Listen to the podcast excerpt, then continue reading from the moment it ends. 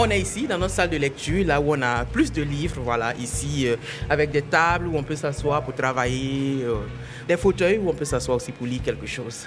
On est rentré dans une pièce où les murs euh, sont roses. Ça sent bon d'ailleurs, parce qu'au fond, il y a la cuisine.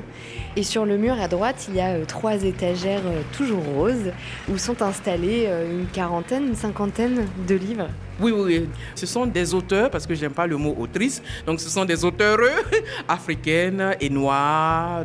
Sokna Benga ou Fatou Keita ou euh, Brit Bennett, ou Chimamanda Ngozi, Hemle Boom, bien sûr que j'adore, Marie Scondé de l'autre côté. Donc voilà, c'est Guadeloupe, c'est Sénégal, c'est Somalie, c'est Éthiopie. Alors Edwige, racontez-nous, c'est quoi l'histoire derrière cette bibliothèque? Bon, moi j'adore les bibliothèques. Hein. Quand j'avais 25 ans, j'ai choisi de m'offrir comme cadeau d'anniversaire d'aller passer la journée dans une bibliothèque. Et j'avais cette euh, fantaisie là qu'un jour j'allais me cacher quelque part et la bibliothèque allait fermer et j'allais rester là toute la nuit avec les livres. J'ai un petit côté euh, militant quand même. Je déteste le fait qu'on dise hein, inconsciemment que euh, pour avoir accès à la culture, pour avoir accès à la littérature, ben, il faut être dans un quartier UP d'Abidjan. L'accès à la culture à la littérature, ce n'est pas pour une certaine élite, mais c'est pour tout le monde en fait. Depuis 1975, en fait, il n'y a pas eu de construction de bibliothèque par l'État. Donc on a une vingtaine de bibliothèques ça veut dire euh, peut-être une bibliothèque pour 1,5 million d'habitants. Je pense que c'est peu. Ah, il y a beaucoup de causeries en fait qui se déroulent autour de la littérature ici parce que c'est important. C'est, ce n'est pas beaucoup de personnes qui viennent et prennent un livre et s'asseyent calmement pour le lire. Les gens ont besoin de causer avec les autres. Mais tu as lu ça, mais ça, en tout cas, j'ai pas été d'accord avec ça. Donc on a fermé ce fossé à des inégalités à Abidjan. C'est vraiment vraiment important pour moi. Est-ce que les habitants de Yopougon euh, viennent lire ici Moi, je réponds toujours la bibliothèque, euh, elle accueille les enfants de 5 à 99 ans. Par exemple, le goûter de 1949 qui se tient ici avec des personnes retraitées et on lit quelque chose et on en discute. On a des trucs avec les enfants de 5 à 8 ans qu'on appelle la balade littéraire où on lit euh, les histoires écrites par une femme africaine et noire de tous les pays en fait. Mais la première année, bien sûr, on n'avait pas des personnes qui venaient spontanément parce qu'il fallait qu'elles sachent même c'était quoi ce, ce truc-là. Donc on essaie en fait de créer euh, des choses dans le quartier pour les personnes de la commune aussi. Et qui vient lire alors?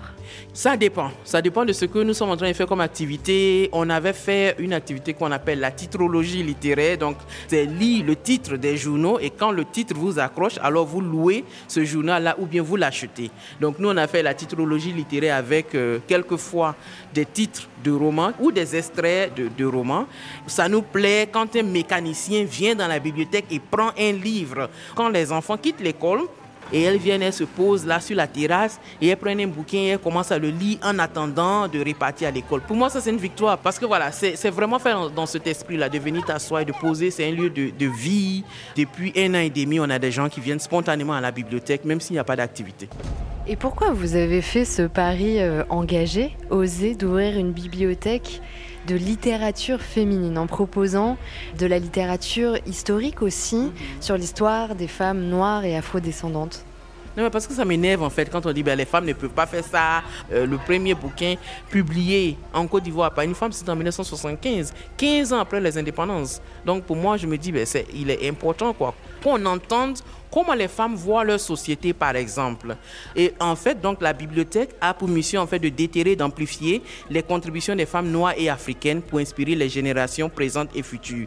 Je pense aux Nana Benz, par exemple, qui ont fait du tissu euh, wax Togo Voilà, au Togo, voilà, du tissu wax empire africain. Je pense à André Blouin, qui a été chef du protocole de Patrice Lumumba. Je pense à Rose Lokissim, qui a été soldat d'élite, euh, qui s'est opposée à la dictature d'Hissène Abré euh, au Sénégal. Je pense la bibliothèque, je dis toujours, c'est la bibliothèque des écritures féminines. Mais moi, c'est une démarche féministe. que C'est ça, c'est un acte militant pour ah vous?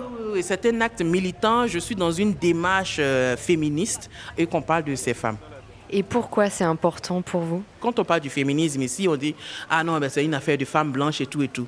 Et je veux montrer non, c'est pas une affaire de femmes blanches. C'est très important que les femmes qui fréquentent cette bibliothèque là ne se mettent pas de barrières en disant bon comme j'ai pas été à l'école, comme j'ai pas ce diplôme, comme je suis pas issu d'une ou de telle autre famille. Donc c'est pour qu'il y ait une vraie représentativité pour dire ben, on a eu euh, les, voilà les Marie Curie qui ont marché sur Grand Bassam en 1949. On a la première euh, PhD en mathématiques Joséphine Guidi Donc voilà, qu'est-ce que tu me racontes quoi? Tu peux. Alors Edwige, si je vous dis l'Afrique qui gagne, qu'est-ce que ça vous évoque? C'est une Afrique où euh, voilà, où il n'y a pas de sexisme. C'est une Afrique où on a des auteurs, voilà, à la manière de Hemley Boom, à la manière de Aminata Sofa. Je veux cette nouvelle génération-là qui écrit surtout. J'ai besoin de voir les mémoires des femmes chefs d'entreprise. J'ai besoin de mémoires des avocates de ce continent. Ça nous aide à inspirer cette génération présente et future-là. Comme on voit une femme noire être chef d'entreprise, être euh, ministre, être politicienne. C'est quoi les challenges au jour jour Donc c'est ce que je veux voir.